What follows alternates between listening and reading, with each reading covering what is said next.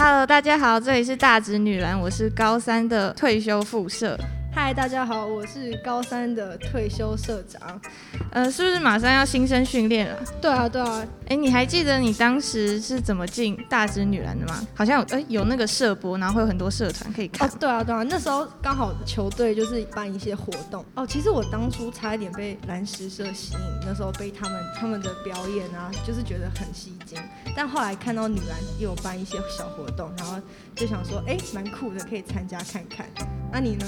嗯，我我一开始的时候有看在社博，我有看很多社团，可是最后我还是选了女篮社。后来第一堂社课，然后就觉得哦，大家都好认真，因为我就是零基础嘛。然后我进去的时候就刚开始很紧张，可是里面的学姐啊，然后同学，大家人都很好，然后教练人也非常的友善，就很 nice，没有那种就跟我想象中的那种校队啊，教练很凶啊，然后很操学生啊，没有这样，就觉得教练跟我们很像是朋友一样。然后会跟我们分享很多事情，从一个比较基础的角度带入我们，然后有一些活动开始熟悉球感什么的，就没有让我很紧张，所以后来我就持续待在这个球队。确实，我觉得教练其实把整个球队经营的，呃，不只是很好，而是把整个球队的气氛让大家不会有很压迫的感觉。虽然说，其实比起社团，我们更倾向于的是球队性质。所以我们一定是会有基本的训练，然后我们大概训练时间是一三五的放学，五点到七点。但是应该每届会不一样，就是教练有时候会问大家，呃，补习的状况啊，然后会有调配。像我们之前，因为我们之前是不是高一的时候原来是二四，然后后来大家好像二四补习比较多，我们就集中在一三五，就是大家参与率可以比较高。其实这方面教练是蛮给我们弹性。他会尽量以我们所有社员的时间为准，然后大家再做讨论，然后安排不同时间。所以其实我觉得整个参与率就会蛮高，然后彼此默契也会蛮好的。但当然，除了平日训练，寒暑假也会有吧？哦，对吼，我对吼，你还记得我们那时候寒假寒训的时候，几乎每天都泡在球场吗？有哎、欸，就是是高一升，我们高一升高二的时候，而且我们还有异地训练。哦，对，去跑那个后山，那我们还有一起吃午餐，然后还有午休，一起睡觉，其实蛮好玩的，就是蛮酷的，因为就是大家一定选去外面，就是换一种心情的感觉，而且很像出去郊游，一群人，哦，对对对，然后我们还拿午餐去山上吃，不好意思，我根本没去，我想说我没讲，我忘记了，我忘记没去。是吧？有，好，听进去。而且当时的天气，冬天其实很很蛮舒服的，就那个风。而且你去爬山就比较高的地方，我觉得虽然爬山会累，这是很正常，但是球队就是会有给你一个凝聚力，大家一起喊加油，然后一起往上爬那种感觉，就是很难得。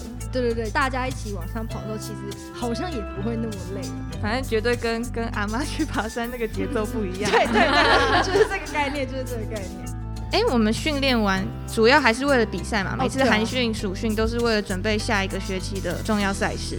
呃，主要的赛程其实是上学期就是九月啊、十月啊会有教育杯，然后大概三四月的时候会有举办会长杯嘛。对对对，然后平时教练也会约友谊赛，不管是高中或国中，就是我们都会一起练习，然后一起打一场比赛。其实增加我们的经验，也可以顺便看看别人是怎么训练的，然后大家可以一起共同成长，而且还有机会交到朋友。哦，对啊，对啊，其他有些都很帅。对对对，而且我们是不是都会跟他们要 IG，对不对？对，就是蛮好笑的，切磋一下。对对对，哎，你还记得我们会长杯的时候那两场比赛吗？那个我们打的是第一届嘛，对不对？会长杯，因为它是新的，所以它是全国性。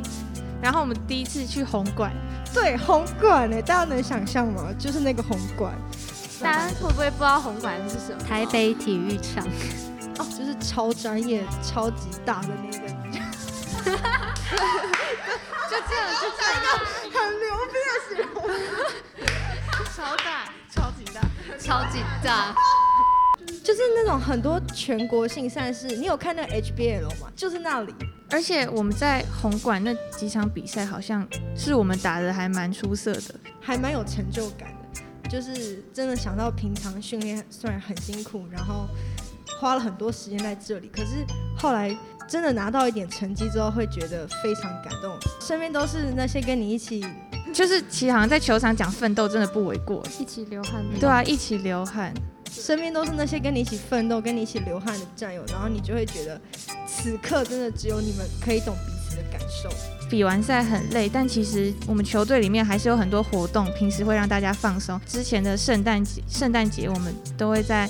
烹饪教室一起聚餐吗？哦，对啊，然后那时候教练都会写给我们每个人一个小小的卡片。真的，教练真的很用心。对，然后就是我觉得那是其实给大家蛮多力量的。虽然说平时很辛苦，然后一定会有很想放弃的时候，可是当你看到很多你身边支持你的人，然后包括教练这么的相信我们，你就会觉得你在这里花费的时间一定是可以有同等的回馈的。然后那时候教练有请很多学长姐回来嘛，就是我们会办送旧活动，而且每次回来的时候，学长姐呃没有学长。哦，也有学长，其实有学长，对，教练之前也有带过男篮，嗯、呃，好，有学长也有学姐，然后他们回来都会跟我们分享，就是他们在球队的经验啊，其实会让当时身为学妹的我更有动力继续留在这里，因为。呃，一开始我也不太适应，但是就是你听到很多前辈啊，然后学长姐跟你讲一些话，你就会觉得很很受到激励。就是你会发现，原来在球队里面学到的东西，其实不止运用在球场上，而是可以在很多之后的生活经历都可以用得到。哦，现在所以现在是要 cue 一下你们大学姐吗？她在旁边坐很久喽。哎，对啊，我们特别邀请学姐回来。Hello，我是毕业的社长橘子。嗨，橘子！嗨，橘子！哎，好久不见哎！橘子，你说说，你觉得你在球队除了球技以外，还学到了哪些东西？我觉得学到很多，因为当时我是第一任创社社长嘛，然后我就觉得，其实一开始压力很大，因为那时候就是自己都要自己找社员，然后教练会帮你，就是教你怎么做。因为其实我一开始不是那么会带领人的，就是在球队你可以学到很多软实力，就不只是那种平常打球，还可以学到你你要怎么负责任，你要怎么。我们在球队中对待你每一次训练的东西，对，因为我觉得其实真的想起来，其实我们女篮这一路来是真的蛮不容易的。就是我们其实还蛮感谢那时候学姐的坚持，所以其实才能组成我们现在这个样子。然后，嗯、呃，打出了一些成绩，我觉得其实真的很感谢，不管是现在身边的社员还是教练，就是每一个。待过球队的人，其实我们都非常感谢他们。那时候创社的时候，其实就是真的没有人，就只有几个学妹而已。然后那时候我就是跪求同学来求，那时候真的很好笑。当时其实跪下的时候，我整个吓到，我想说太离谱了吧？那时候是大家还在吃饭，然后他突然就跪下来，然后说。就是要我拜托加球队吧，不然球队真的没有办法了。就是人真的太少了。当时就是马上打电话跟我妈说：“妈，我要加球队。”我妈就说：“你自己想好了吗？时间安排好吗？”我说：“我觉得我可以。”打完电话之后，下午然后橘子就带我去找教练。我真的就是像樱木花道一样在教练旁边说：“教练，我想打篮球。” 哇，谢谢苏人学姐，真的。而且这让我想到，我高一新进来的时候，我们当时也是只有三位学姐。然后他们真的都很照顾我们，就是像是，呃，收球啊，然后准备一些器材的时候，就是我们社社员之间真的都会互相帮忙。球队我们现在球队有在越来越大，就是从第一届，然后第二届，对对对，嗯，我们第一届其实只有两个人。也是要感谢另外两个大学姐，只是因为有他们两个，才会有现在的球队。这一路真的不容易，但是呃，确实是真的学到很多东西。然后我觉得，我们虽然说没有像表演性社团那种大舞台的表演，可是其实，在球场上会觉得球场就是我们的舞台。对，嗯、真的会有这种感觉。哦，对，讲到这个，我们其实没有很很严重的学姐学妹制。就不像电视里你会看到什么学姐说，哎、学妹去那边收东西啊，在那边聊什么天啊，去装水啊，就电视看到真的好像在我们球队来看真的很夸张，我们完全没有这种事情。对对对，我们完全没有，就是其实学姐跟我们真的也很像朋友，就是大家其实都打成一片，然后收球啊，就是都互相帮忙，然后有任何觉得哎训练上很累的地方什么，其实他们都很愿意跟我们聊一聊，就就会让整个。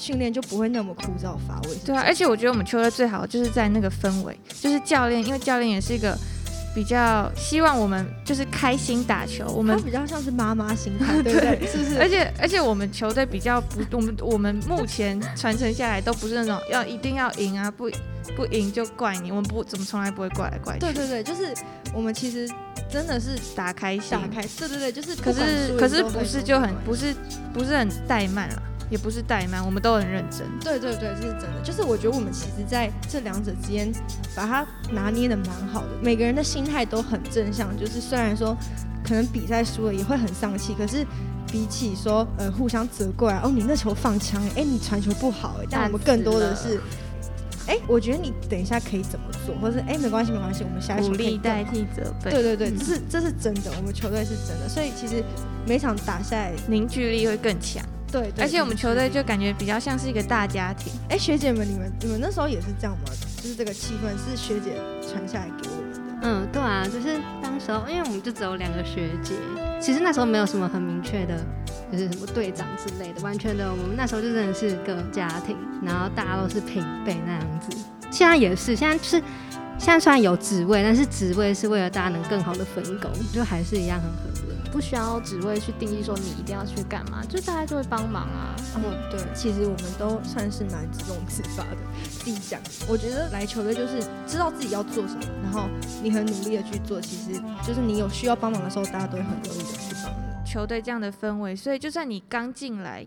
刚进来的高一学妹，你从来没有打过篮球，也不用太太有压力，就是因为大家都很善良，这是真的。像其实蛮多刚进来的学妹，真的是从哎可能运球不太会啊，或者什么，然后其实大家慢慢教，慢慢教，你会看到她的成长。你其实自己身为学姐会觉得蛮感动的，就是可能从做操会吐啊，然后到后来哎运球 从单手变到双手，然后。